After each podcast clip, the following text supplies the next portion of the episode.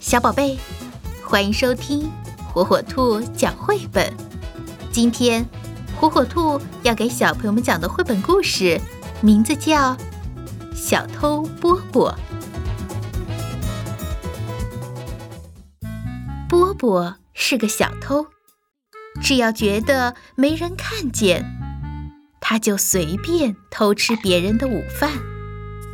当他以为所有的人，出去吃午饭的时候，他就乱翻别人的书桌，还乱翻别人的衣服口袋。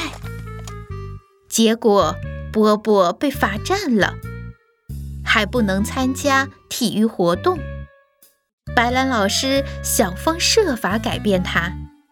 他说：“你能够改变你自己。”可波波还是老样子。一天。白兰老师说：“我要叫警察了，我要让你看看小偷过的日子。”警察说：“跟我来。”米莉、茉莉和波波一起去了。他们看到了赌徒甘不勒、枪手皮斯特，他们看到了公牛眼，还有小偷克鲁克斯。但他们看到的最糟糕的贼，还是破鼻子比尔。嗨，破鼻子比尔对波波说：“你愿意过和我一样的生活吗？”“我不。”波波回答。“相信我，我们能够把握自己的生活。”破鼻子比尔说。“监狱里的猫是我唯一的好朋友。”你能够改变你自己，白兰老师也这样说。